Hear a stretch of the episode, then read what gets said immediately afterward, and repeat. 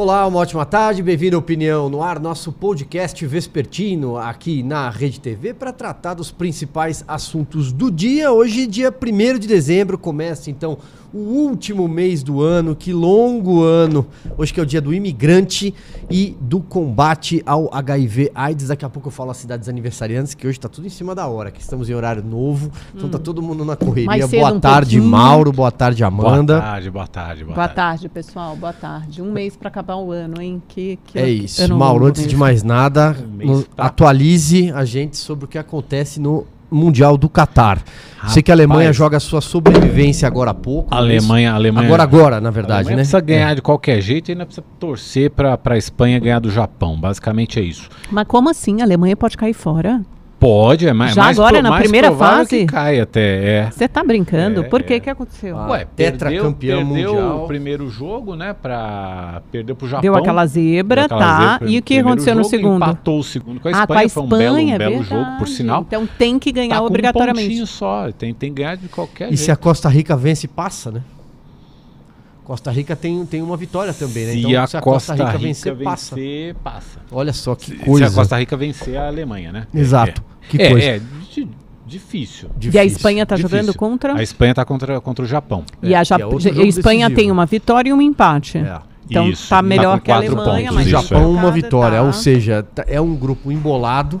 Então a gente vai, enquanto a gente comenta da política, eu vou espiando o E placar. a Croácia eh, empatou Verdade. 0 a 0 foi, foi aquele 0 a 0 bom de ver, não foi um 0 a 0 chato. E final emocionante. o- o- a- empatou com a Bélgica, né? E a Bélgica perdendo um monte de gol no final. Que papelão do Lukaku. Pô, hein? pô, o Lukaku não conseguiu empurrar uma bola pra dentro do gol, assim, Além de impressionante. perder dois gols, você viu o que ele fez depois, né? Hoje a coisa tá tão boa que eu tô até de crachá. Tá de crachá. Tirar, tirar o crachá pra O ficar mais- Lukaku- mais bonitinho. Carmen nem me O avisou. ó. Lukaku, além de Maldade. perder Gente, dois eu nem gols, percebi, juro. Eu acho que já é tão automático. Mas o. O craque Lukaku, Isso. né, dessa geração de ouro da Bélgica, Brasil que o diga. é, o craque Lukaku perdeu dois gols, esse- isso eu vi. Um de barriga num cruzamento, né, e o outro chutou na trave e depois fez um papelão. Ele saiu de campo e deu um soco, quebrou o acrílico do Ah, banco de vi, foi reservas. assim? Ah, vi. Nervosinho, Ih, quebrou o banco é. de reservas. Quem Mas- fez isso? Lukaku. Da Mas é o craque belga. Da Bélgica. Belga. Mas a Bélgica eles já vinham brigando entre se si. Você via dentro de campo mesmo, um reclamando do outro, fora de campo, um monte Os- de, de- de eu aprendi com dentro. vocês, os velhos belgas, né? Os, é. Os velhos. e- que e- horror. Só que a Bélgica chegou, né, como, como uma, uma seleção respeitável. No, Sim, fez, é. fez um é uma bom geração, mundial é, é uma geração 18, que, uma né, geração, tirou o Brasil. uma geração que conseguiu frutos no passado, o Brasil que o diga, eles já eliminaram o Brasil, né, numa Copa. Pois bem, agora temos aqui ó, também as cidades aniversariantes Mas que eu só só para completar, classifica então Tá. a, a Croácia Croácia, passou. vice-campeã mundial, Sim. passou. E quem mais passou nesse grupo, que eu também já tô. O Marrocos fez uma Sim, festa. o Marrocos, é, uma grande é, festa, festa. marroquina. O Marrocos passou em primeiro no grupo, então, né? Passou em primeiro do grupo. Olha, que é uma Isso aí. grande surpresa, talvez o melhor resultado do Marrocos na história, De talvez. Copa, é possível. É. Daqui a pouco possível, a gente dá uma olhada nos confrontos também, quem, quem vai. Que, tudo acontecendo.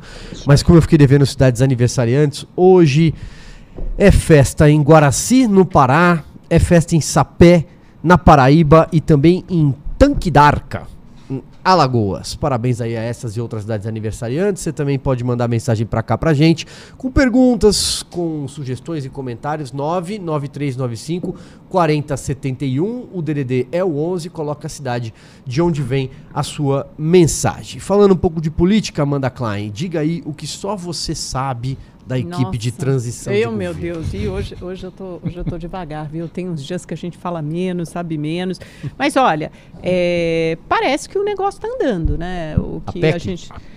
A PEC, a PEC, porque o que mudou da semana passada para essa? A presença do Lula em Brasília, que é, É. aquele time, o, o número 10, já que estamos falando de Copa do Mundo, é o número 10 voltou para campo. É como se o Neymar tivesse voltado para o time brasileiro, ajeitado, fosse criativo lá no meio do campo. Tô aprendendo tudo de Copa com esse menino, gente. Está sendo um intensivão maravilhoso de futebol para mim. Olha, me aguardem até o final de dezembro, eu vou estar, tipo assim, comentarista de futebol. Mas, enfim, o Lula fez reuniões importantes com quem ele. Então, vamos, vamos passar um pouquinho a semana para entender por que, que a PEC está andando. Ele teve com os partidos do centro, que não obrigatoriamente o apoiaram no primeiro ou segundo turno, mas alguns estiveram com ele e outros provavelmente estarão a partir de janeiro. Quem são os partidos de centro? Notadamente PSD, União Brasil, MDB. Então, com esses, ele pretende contar se reuniu com os presidentes da Câmara e do Senado, porque como é que o Lula está fazendo para articular, para costurar essa PEC? Já que ele não tem uma base aliada formada, a opção dele é articular via presidência das casas legislativas. E por que, que esses presidentes, Rodrigo Pacheco e Arthur Lira, têm tanta força? Principalmente por causa do orçamento secreto. E o Lula ainda ganhou um presente, ou talvez não tanto presente, até o, o Bolsonaro mandou no final da noite de ontem, né? acho que já tinha acabado o podcast, quando ele enviou aquele projeto de lei querendo bloquear os recursos de vez para o orçamento secreto. A gente tinha comentado isso ontem, no final do programa, falamos que tinham 7 bilhões, mais ou menos 7 bilhões bloqueados do orçamento secreto, porque já não cumpririam, bateram no teto do, do, de gastos, foram sufocados, tiveram que ser cortados. Agora o Bolsonaro quer cortar, deu uma um tapa ali com luva de pelica, quase uma vingancinha, porque o Lira eh, já é o segundo encontro que ele tem com o Lula, está nesse uhum. namoro. E agora o que o Centrão quer? Colocar, é, é, ter certeza, certificar de que esses recursos, os 7 bi, que estão bloqueados no orçamento, já possam ser liberados a partir desse ano para cumprir as promessas e os compromissos com os deputados, principalmente os reeleitos, nesse ano são é, é, recursos das emendas de relator podem entrar de balaio, como um jabuti, vai, por assim dizer, nessa PEC. E o que, que a PEC está caminhando? O PT, o Lira ontem falou para o Lula, falou, ó, é, foi aquele portador das talvez não exatamente o que o Lula quisesse dizer más notícias, mas é o cenário realista, que olha, do passou jeito que está, ele, né? passou é. a real, queridão, do jeito que está não vai passar. Quatro anos, não passa. O PT conta com quatro, não passa. Passa por dois. É, então, eu acho que é mais provável que o PT aterrisse um pouco, coloque o, os pés no chão, e embora eles não admitam ainda publicamente, mas já comecem a negociar por dois anos. E a expectativa, inclusive, é que já provavelmente na próxima quarta-feira possam votar na CCJ. E aí qual o acordo? Olha, a Câmara passa o que passar no Senado. Então, o que, que você tem que fazer? Tem que construir um acordo, fazer uma conciliação de um texto então é provável, de repente, que surja um novo texto com dois anos, com Davi Alcolumbre como relator. E aí, o que passar no Senado, você vota na CCJ, acho que no mesmo dia, no dia seguinte, vota na Câmara, uh, no plenário, melhor dizendo, do Senado. Então, votar semana que vem no Senado e logo em seguida parte para a Câmara e os deputados avalizam aquele acordo. Agora, até lá tem que chegar um acordo. Eu acho que dois anos está mais ou menos. Tem muita gente que fala em um ano só, principalmente a base do Bolsonaro, né, republicanos, é, PL, uma parte do PP mas dá para construir os dois anos. A sensação é dá para construir os dois anos. Agora, o valor, o PT diz que coloca como se fosse uma linha de corte os 150 bi. Aí é, eu, eu já não sei se é, passa é. tudo isso. Eu também né? Declaração... 150 bi ainda é uma conta salgada. Acho salgada. Também Tem uma acho. declaração agora há pouco do Alessandro Vieira. Estava hum, dando uma olhada aqui, é. dizendo que o PT está queimando seu capital político de negociação, forçando a mão nesse valor. É, é. E tem uma nota técnica, essa é a, a, a que eu tinha visto pela manhã, da Câmara dos Deputados sobre a PEC. E aí o antagonista reproduziu essa nota técnica da Câmara. É por isso que eu acho que fica ainda mais difícil, uma vez que os técnicos elaboraram esse parecer. Se aprovada como está, a emenda constitucional amplia em quatro vezes o déficit primário para o ano que vem. Uh, dos atuais 63 bi para 261 bi, ou seja, de 0,6 para 2,4% do PIB. Uh, é, enfim, é uma nota técnica, como o nome diz, não vou ficar lendo todos os trechos, mas é, o, que, o que ela traz é, é, o seguinte, ó, a boa frase é essa aqui, ó. Uma simulação preliminar efetuada mostra que o atendimento de novas demandas a partir de toda a margem advinda da exclusão do teto de despesas, blá, blá, blá. É, é muito técnico, eu acho que vai ficar chato se eu ficar lendo isso aqui, mas enfim, o resumo é esse. A Câmara tem já um subsídio técnico para dizer que esse valor não tem jeito, não passa. Agora vamos ver, você falou quarta-feira da semana que vem. Se votar na, na CCJ do então, Senado. Na CCJ do, é. Sim, claro, na, onde começa a tramitar. Uhum. Existe sim é, várias ferramentas regimentais para se jogar isso para plenário imediatamente. Sim. Com acordo. Uh, vota em primeiro turno num dia, tem um interstício de cinco sessões que teria que ser quebrado, ou seja, precisa de mais um acordo de líderes para concluir, uh, por exemplo, na sexta-feira da uhum. semana que vem. É, o que deixaria como margem duas semanas de dias úteis ah. até para concluir na Câmara, A, né? minha, então, a minha única pergunta é: o Davi Alcolumbre ser tá, tá bem, tá feliz, tá tudo bem com ele? O Davi Alcolumbre eh, tornou-se um personagem muito importante, eu diria até fundamental, nesse quebra-cabeça todo. Eu acho que É. o Davi Alcolumbre está feliz de ter se encontrado pessoalmente com o Lula essa semana. Uhum. Ele foi como representante do União Brasil, assim como é o Mar Nascimento, que é da Câmara dos Deputados, é um dos cotados para ser relator dessa PEC lá na Câmara. Ele teve com Lula e o Davi Alcolumbre está de olho em alguns acordos. Primeiro, o Davi Alcolumbre sempre foi uma pessoa com muito poder, muita influência sobre orçamento secreto. Ele direciona muitos daqueles recursos, ou seja, é presidente da CCJ. Pode, eventualmente, é, é um dos candidatos a uma vaga, mas aí é mais difícil, acho que sacramentar, cravar alguma coisa agora, de voltar à presidência da casa daqui a dois anos, porque o desejo dele era ter continuado. Uhum. Só que aí ele foi naquele balaio com o Rodrigo Maia, acabou caindo, sei lá, a terceira eleição, ou quarta do Rodrigo Maia, e o Davi Alcolumbre ficou pelo caminho. Se o Davi Alcolumbre, mas é é que existem outras figuras aí que seriam candidatos à, à presidência da casa, mas ele quer ter um cargo importante, ou ele quer ser líder do governo, ou ele queria um ministério, acho isso muito difícil, não conseguiu isso nem no governo Bolsonaro, não seria no Lula. Uhum. Ele quer um, um papel é, de, de destaque. Né? no, Uhum, no governo uhum. Lula. Ele vai construindo isso e ele vai, vai facilitar, vai chegar a um acordo. Eu acho que ele está tá se sentindo satisfeito. Ele precisa se sentir importante. Ele. Sabe como são os seres humanos, Ele precisa né? tá- Quando a ele gente- precisa estar feliz. é a vaidade. É, Quando é, você precisa- precisa tá mexe, feliz, você atende a pessoa, É. recebe a pessoa, diz que ela vai ter um Se sentir valorizado. se sentir valorizado, vai ter um papel de protagonista, pa- facilita as coisas. Eu acho que o Lula, tá- gente, o Lula é habilidoso, ele está costurando direitinho como tem que ser. Olha quantas coisas destravaram. O que não destravou ainda, porque não foi, é, pelo menos publicamente, é a negociação para os ministérios.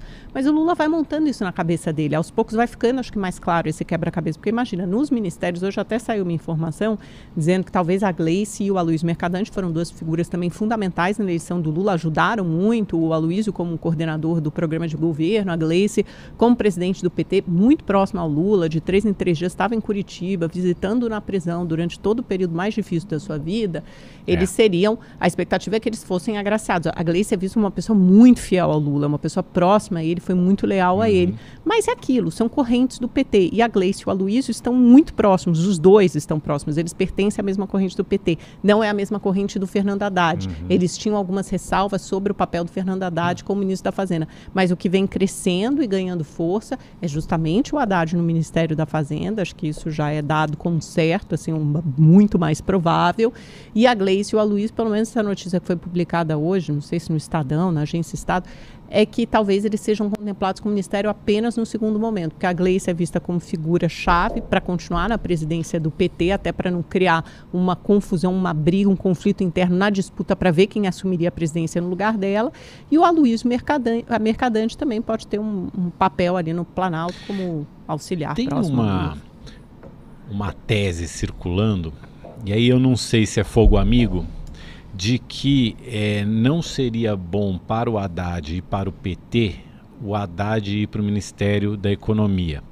É, pelas virtudes, né, não por defeitos, pelas virtudes do Haddad, pelo fato do Haddad ser um potencial candidato, sempre um potencial candidato a, a um cargo. Uhum. E que é um ministério que fala muito não, E que é né? um- é um ministério que gera Ah, desgaste. gera. Então, que é, seria mais negócio para o Haddad e para o PT ir para um ministério tipo Relações Exteriores, uma coisa assim, onde você possa apresentar resultados e ao mesmo tempo que não gere esse desgaste todo. Mas pode ser fogo amigo, de repente, alguma corrente que não queira ver o Haddad.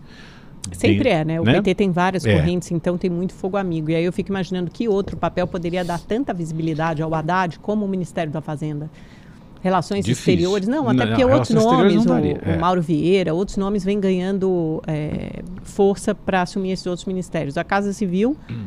falam no Rui Costa, né, que é um articulador habilidoso também, e, e é. uma pessoa que sabe que, que toca bem a máquina Talvez- administrativa, a máquina pública, o dia a dia da máquina pública. Foi oito anos governador da Bahia, teve uma vitória importante, porque conseguiu eleger o sucessor, o Jerônimo Rodrigues, que era secretário de Educação, não era uma figura conhecida politicamente na Bahia.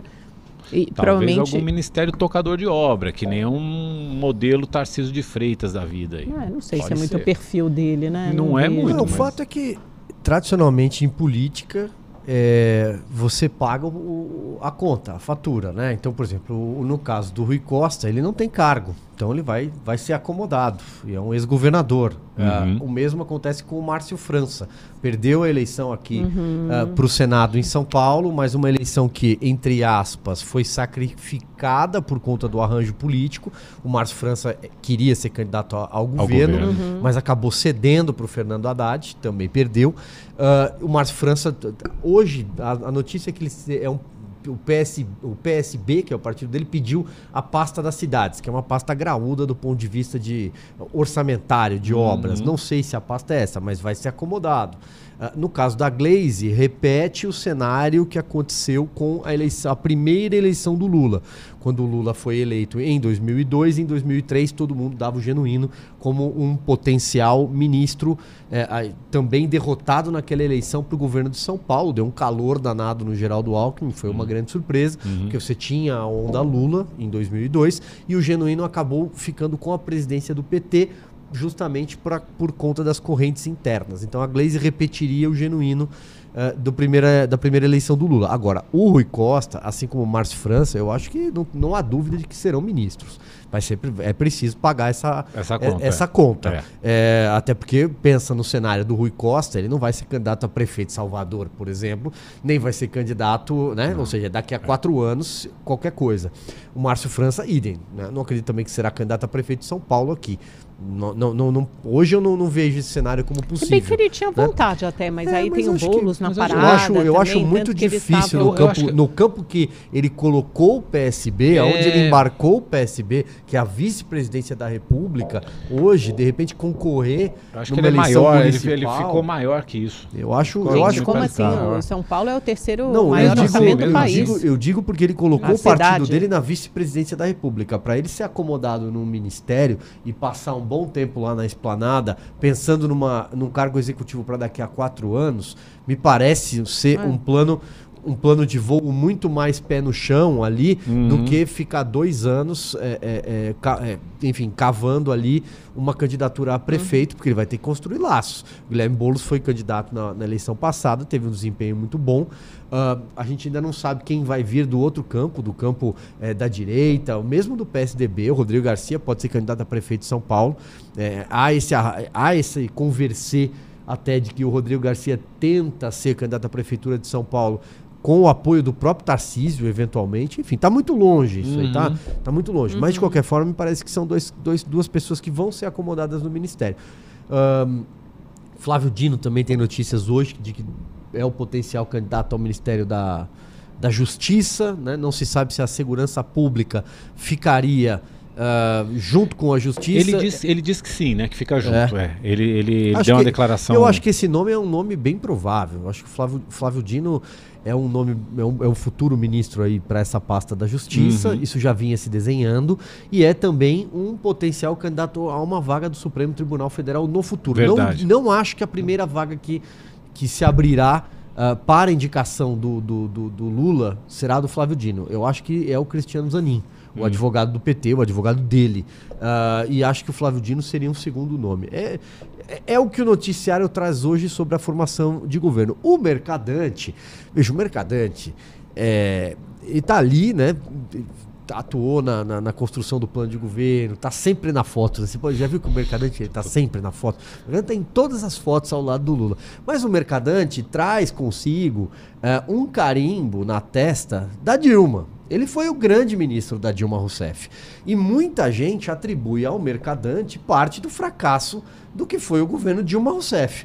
Né? Então, você. E ele já teve vários momentos com Lula, né? Momentos de maior ou de menor aproximação. ele Isso, é. conseguiu se reaproximar do Lula Inclusive, nessa quando campanha. o Lula foi presidente, no segundo mandato do Lula, é, porque o Mercadante, em 2006, forçou a sua própria eleição ao governo de São Paulo. Ele não era o, o principal nome do PT para concorrer ao governo, ao Palácio dos Bandeirantes, em 2006. Teve o, o episódio dos aloprados, saiu desgastado, mas tinha mais quatro anos de mandato.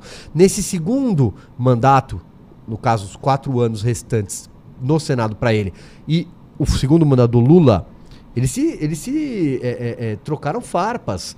Né? E o Lula atribui, atribuiu na época boa parte das derrotas que sofreu no Senado, principalmente da CPMF que eu lembrei aqui essa semana, ao, ao próprio Aloysio Mercadante, por Mercadante fazer conta errada, não conseguir articulação de plenário. É, então, veja, ele tá lá em todas as fotos. E se ficar fora, é aquela coisa, né? É. É, é mais um É, desgaste que- pra mas é aquela coisa, dele. é, alguém vai ficar fora, né? É. Também não dá pra. É, é que assim, você tem muito. Cê Cê tem, tem- muita gente para contemplar, né? É. Imagina, cê- imagina esse, Dá-lhe esse quebra-cabeça. Não é. E, e não é que cada partido quer um, da cada partido quer dois. Isso, Se você é, pensar no é? MDB, o MDB quer três. Porque eles contam tem- a tem- tem Simone va- é, tem vários como da MDBs, cota isso, pessoal é, do é, Lula. é. De- Todos os partidos têm várias correntes. Uhum. Só que assim, você tem que contemplar a Câmara, saciar o apetite, é me- melhor, É. acho que expressão, da Câmara e do Senado. Para Hum. você conseguir os- as votações nas duas casas, você tem os cotados, os apresentados, apoiados pelos deputados e pelos senadores. Então veja que é uma coisa complexa, talvez você não vai ter lugar para todo mundo, obviamente, o Lula vai ter que fazer as escolhas.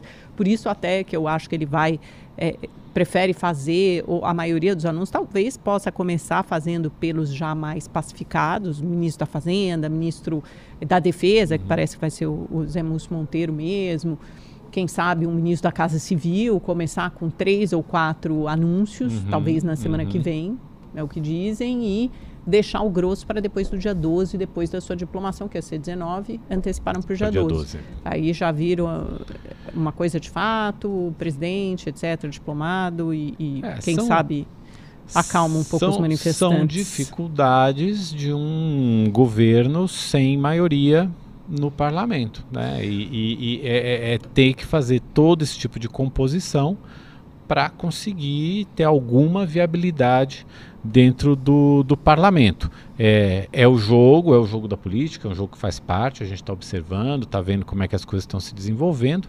É, é claro que tem um limite ético para tudo isso.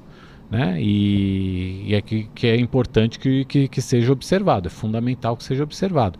Fora isso, é o jogo da política, é, é como se faz a, a, a política. É muita conversa, é muita negociação, é, é, é uma acomodação de, de, de interesses aqui e ali.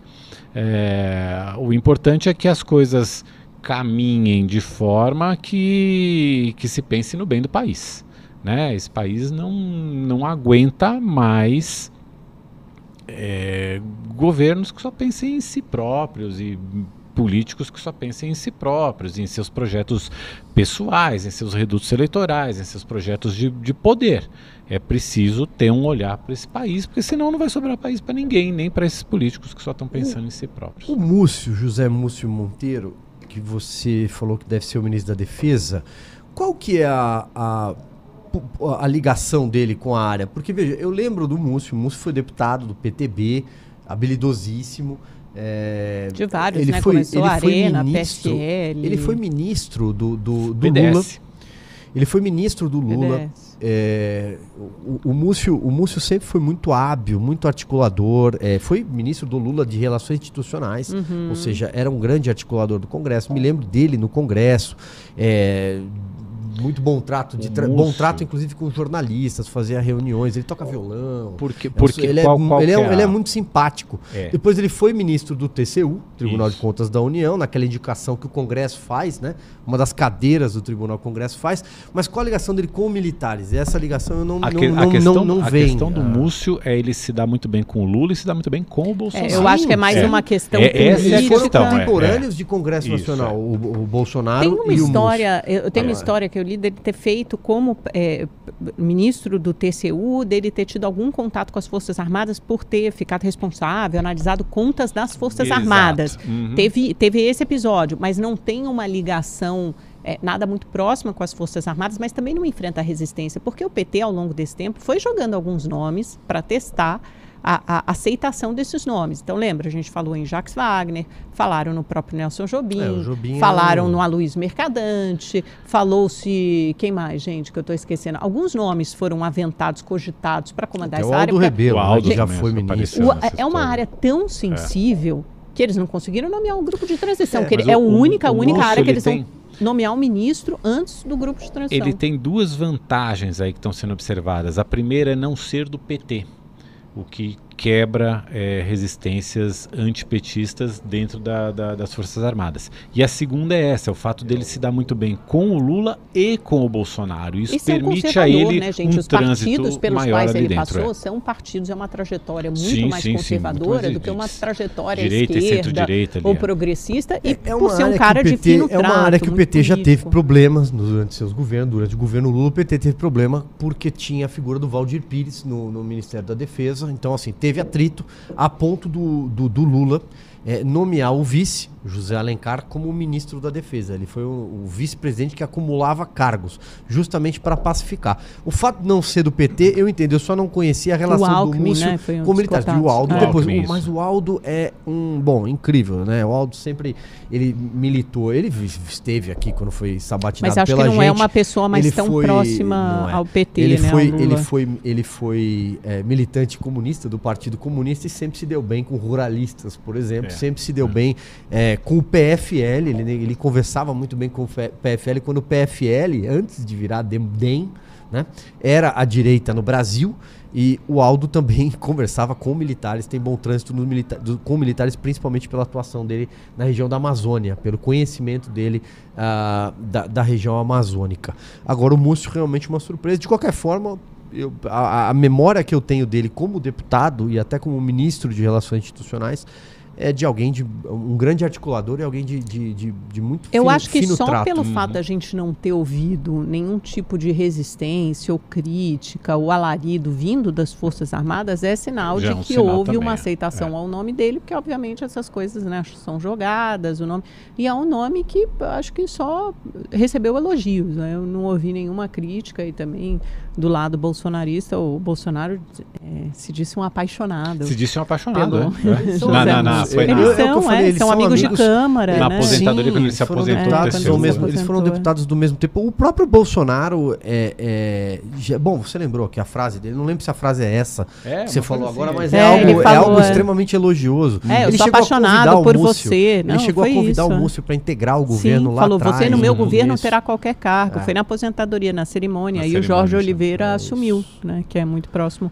O que mais, gente? Bolsonaro Neste também. momento, a Alemanha 1x0, abre Tem o o placar PIB, contra né, a Costa gente? O Rica. PIB. Tá dando a Alemanha. É, e também a Espanha fazendo 1x0 É, é contra tudo, o é Japão. tudo que a Alemanha precisa Aí até nesse agora. cenário tá passando então a Alemanha E a e Espanha. a Espanha. Tá dando, é, estaria é dando a lógica. Que é muito melhor, né? Do que, vamos combinar, ah, que sim. Costa Rica e Japão. Não, pelo menos nas oitavas queremos ter bons pois resultados. É, Fala do PIB, é. Amanda. Vamos. O PIB cresceu pelo quinto trimestre consecutivo. Um crescimento modesto, mas é o quinto trimestre consecutivo. É o maior, e no, no resultado total, né? É o maior da série histórica desde 1900 em 96. No é, ano, essa... anualizado, é isso? É, no, no, no é. resultado anualizado, isso, né? exatamente. É o maior uhum. desde 1996, que é da série histórica.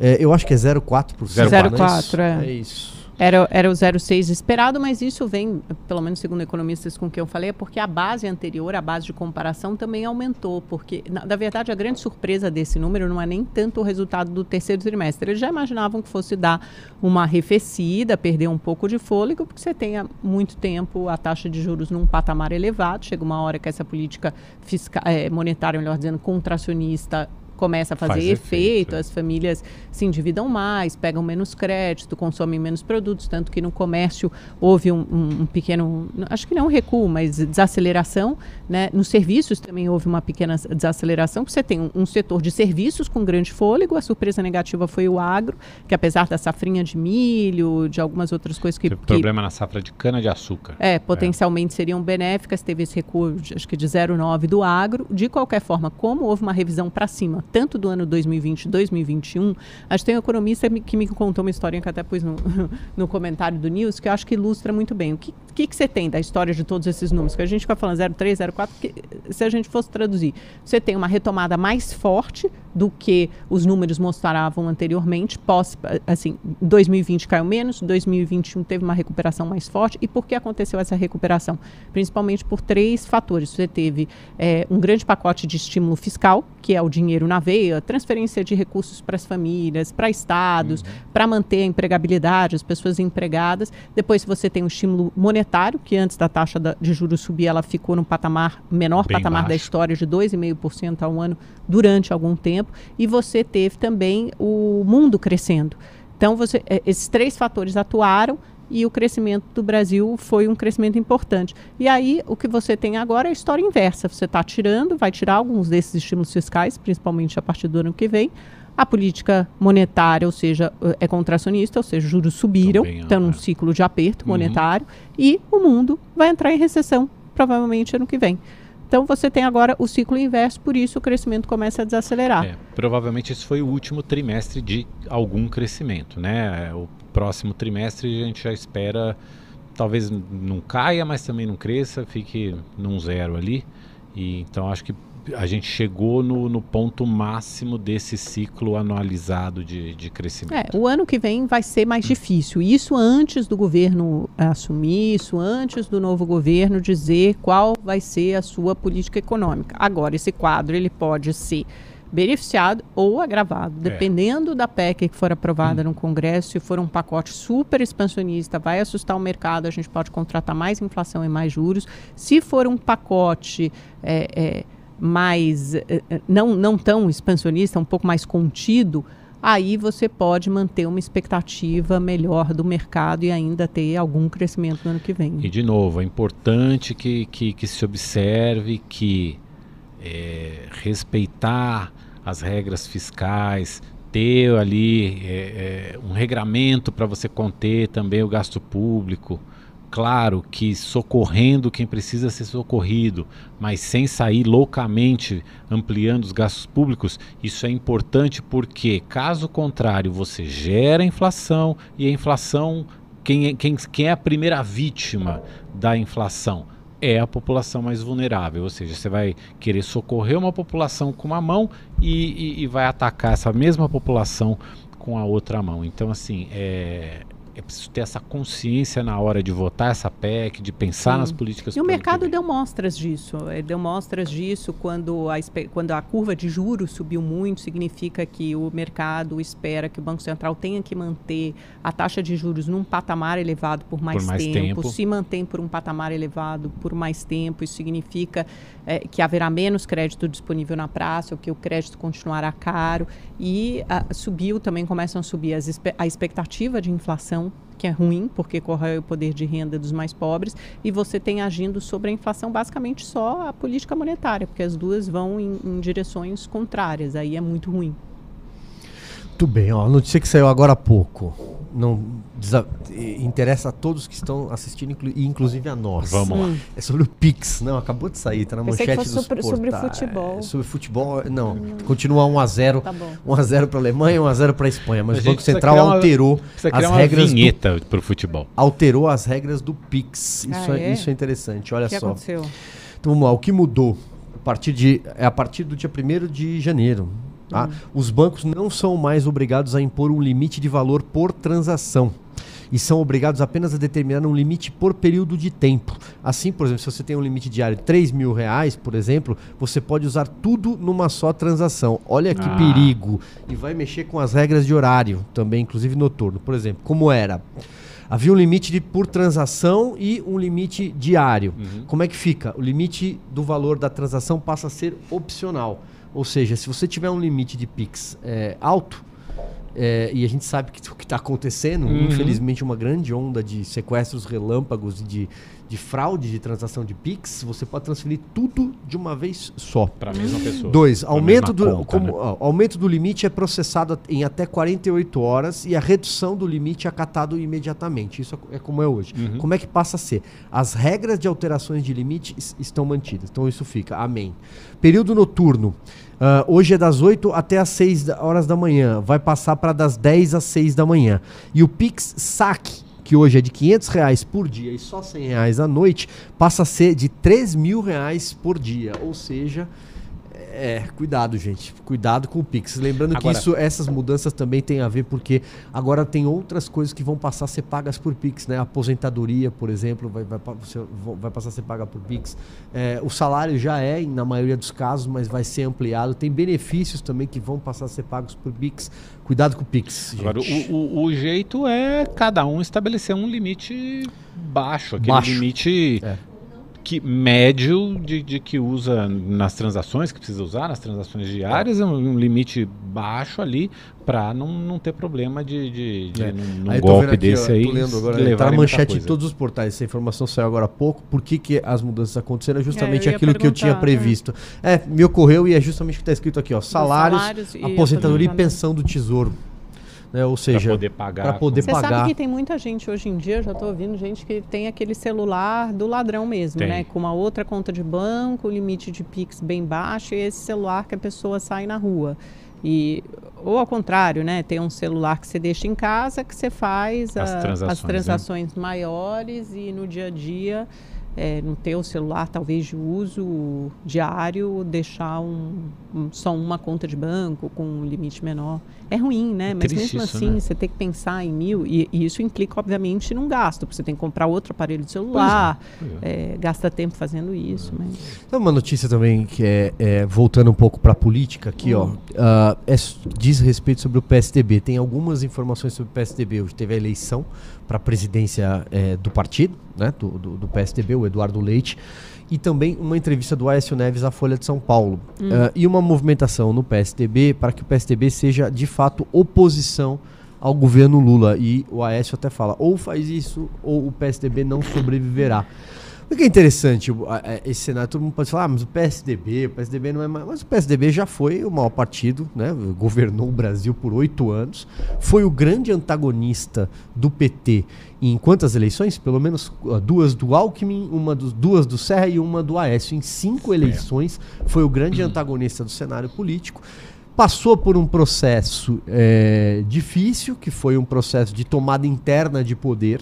De um lado, o João Dória eh, tentou ali, como um verdadeiro trator, assumir todo o comando do partido. Foi eleito muito bem para a Prefeitura de São Paulo em 2016, o primeiro prefeito a ser eleito aqui em São Paulo no primeiro turno, derrotando o Haddad, que tentava a reeleição, tinha a máquina municipal na mão.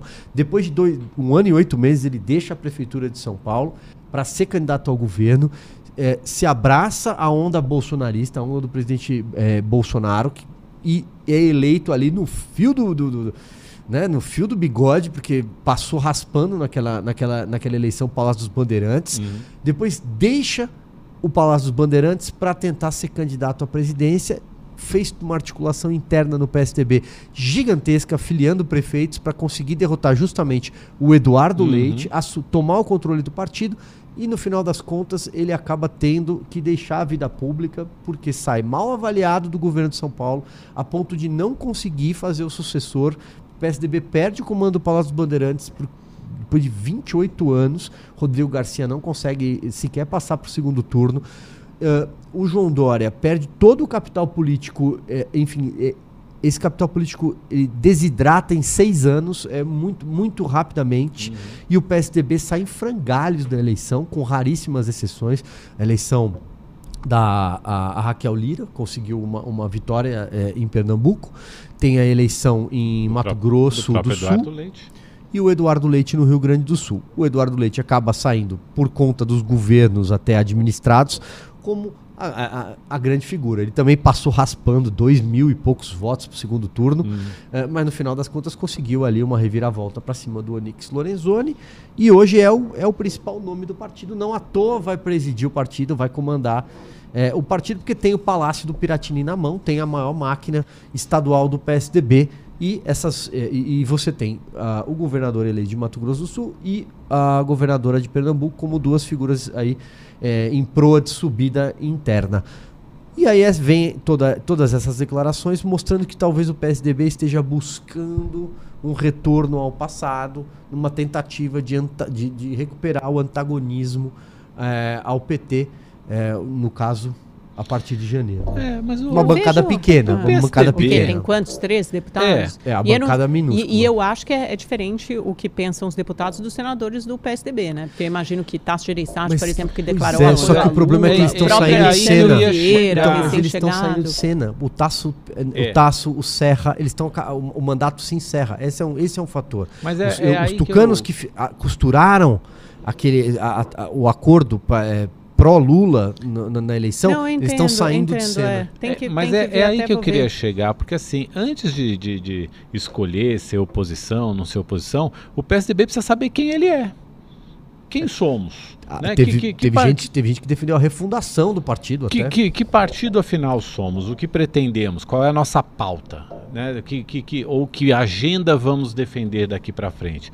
Porque senão não adianta falar, ah, sou oposição, beleza, vai lá, tem 13 votos. Gente, aqui vamos tal, é combinar, isso. não tem nada de fundo partidário, fundo eleitoral, É. né? Você está comandando um partido minúsculo. Eu não sei como é que você sobrevive longe do poder. Ou você vai ter que ali dar uma bicadinha no orçamento secreto, ou você vai precisar de cargos, verbos, de alguma coisa para irrigar. Porque sendo muito realista, tudo bem, eu entendo que no discurso talvez faça sentido, até porque o Aécio to- eh, transformou o PSDB da Câmara numa extensão do bolsonarismo. Ele já tentou fazer isso e colheu uma derrota fragorosa, porque Uhum. a gente tá- eles elegeram são 13 ou 14 deputados, né? É, bem pouco. É, o Oécio ele tenta, ele, ele- ele vem tentando é, recuperar algum, ah, enfim, não é- não dá para chamar de protagonismo, mas algum espaço na política, né? Porque é, depois de sair daquela eleição de 2014, Mas como um adianta, potencial dizimado, candidato à né? presidência da República, ele foi dizimado por conta ah, da, da, E das lembra aquela história da, da, Operação Mãos Limpas na Itália, quando e- você teve alguns partidos, acho que você teve, né, um de direita, um de esquerda, mas você teve, acho que uns do- os dois principais partidos da Viram, política é. italiana que foram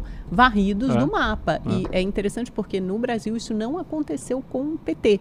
Obviamente, o PT encolheu muito nas capitais, nos governos de Estado, eh, que administra, mas eh, depois da Lava Jato em 2018, eh, você teve um custo eleitoral grande para o PT, mas ainda assim elegeu uma bancada importante, que era a segunda maior, só perdia para o PSL, ou seja, conservou o fundo partidário e agora ganhou a presidência da República. É um partido que conseguiu sobreviver à Lava Jato. Sim. E o PSDB não. O PSDB só foi encolhendo cada vez mais. Você sabe que eu, eu e a Mariana Godoy, a gente fez uma entrevista com a Dilma. Eu vou tentar lembrar que ano que foi. A gente está em 22. Quando foi que a gente fez essa entrevista com a Dilma? Tem, tem uns 4, 5 anos já mas isso, foi né, depois Carmen? dela. Depois do impeachment. Tá. Foi, sei lá, é, deve ter sido 18, uns dois anos depois do impeachment, uma coisa assim. É, essa entrevista a gente fez, a gente gravou lá no Rio com, com a Dilma. E a Dilma, naquela época, ela falava que um dos efeitos, uma das consequências do impeachment seria o fim do PSDB. Ela já falava isso lá. E, e é o que está acontecendo. Ou o fim do PSDB conforme conhecíamos, né? Agora a gente precisa saber o que, que vai A ser minha do tese PSDB. é, é- é simples, é o seguinte: é, o PSDB ele sobreviveu nos últimos tempos na política, desde que o PT chegou ao poder, como antagonista do PT. Quando ele perdeu esse espaço para o bolsonarismo, e o bolsonarismo passou a ser um antagonista do PT e, e com muito mais chance eleitoral do que o PSDB, cessou, em muito sentido, a- a razão da existência do PSDB. O PSDB não conseguiu se reinventar, não conseguiu se posicionar. Era Não- melhor não tanto e a, e a prova disso é o É, eu governo acho de São Paulo. Rodrigo Garcia não chegou, não perdeu chegou ser uma nova direita, né? Perdeu não, exato. Essa direita, se ele na- é. perdeu espaço, você teve uma criação de uma nova direita que antes votava no PSDB. Quem vota- votava no PSDB durante 28 anos em São Paulo votou É. no E que, e que é- essa direita que poderia, uma, uma centro-direita que poderia votar no, no PSDB, acabou se deslocando bem mais à direita e votando no, no Bolsonaro. E Sim, nessa porque o, aí você o, o consegue- desidrata. Você aqui. aglutina todo o antipetismo. Isso. E ele se aglutinou No- no isso, bolsonarismo, antes era uma aglutinação no no nos PSDB, tucanos. Então, eu, eu- eu concordo. E acho que o. E, fi- fi- e ficou perdido no tabuleiro político. Isso. Né? Virou um partido perdido no tabuleiro político. É, tem o aspecto de projetos pessoais. Eu acho que essa questão do Dória enfraqueceu muito o partido na maior máquina que ele tinha, que era o Estado de São Paulo, mas esse futuro do partido, eu acho que passa, por exemplo, é, pelo desempenho desses três governadores eleitos, principalmente o Eduardo Leite, que é a maior vitrine, mas pela Raquel Lira em Pernambuco, que é uma grande novidade da política, e é uma grande novidade você ter é, um partido que, teoricamente, não tem o DNA da esquerda, comandando um estado como Pernambuco. Uhum. E também do Eduardo Riedel, que é muito bem avaliado, que foi eleito governador de Mato Grosso do Sul. E claro, claro, para saber o que vai acontecer com o partido aqui, em São Paulo. Aqui, aqui é o grande berço tucano. Então, o que o Rodrigo Garcia vai fazer a partir de agora? Ou ele vai sair do partido para buscar um outro caminho político pensando em 2026? E o que e como se, vão se comportar os prefeitos tucanos, que são muitos aqui no interior de São Paulo, porque muitos deles vão tentar a reeleição daqui a dois anos. Então acho que passa aqui por, por esses três governadores e principalmente pelo, pelo rearranjo estadual. E se o Eduardo Leite também não assumisse a presidência, ele simplesmente deixaria o partido. Acho que é uma forma de mantê-lo no PSDB também, porque senão é. era e lembrando capaz... também que os caciques tucanos já se aposentaram, alguns Sim. definitivamente. Uhum. E já estava na conta o Eduardo Leite assumir a presidência, né? já era expectativa. Uh, o Fernando Henrique nem em entrevistas disse já que não vai dar mais, o Tasso está se aposentando. Uh, o, o, Alckmin, que era uma liderança, foi embora já há algum uhum, tempo. O Dória uhum. saiu da política, não deve voltar. Eu acredito, pelo menos até 2026, eu acho que ele não volta na próxima eleição. Então é realmente um, um arejar, né? Buscar novas. É isso. Vai virar um nomes. centrão, né? Virou um Vamos centrão aguardar. É isso, Vamos lá. Tem que ter, tem que ter agenda. Precisamos tem ir. Pla tem placar antes da gente encerrar? A gente volta, o, a gente volta segunda-feira. A gente volta segunda-feira. Amanhã. Amanhã o Opinião no Ar está de folga por conta do jogo ah, não vai ter do Brasil. No ar? Oh, Amanda sabendo ao vivo. Olha ao vivo. Só. Ah, é? Aqui a gente nem esconde. Tá Brasil é que amanhã joga com o time reserva. Gente. Seremos, é a, seremos apresentados a vários 1x0 Alemanha e 1x0 Espanha. Vamos ver o finalzinho do jogo. Tchau, pessoal. Tchau. Ótimo final de semana. Até segunda. Até.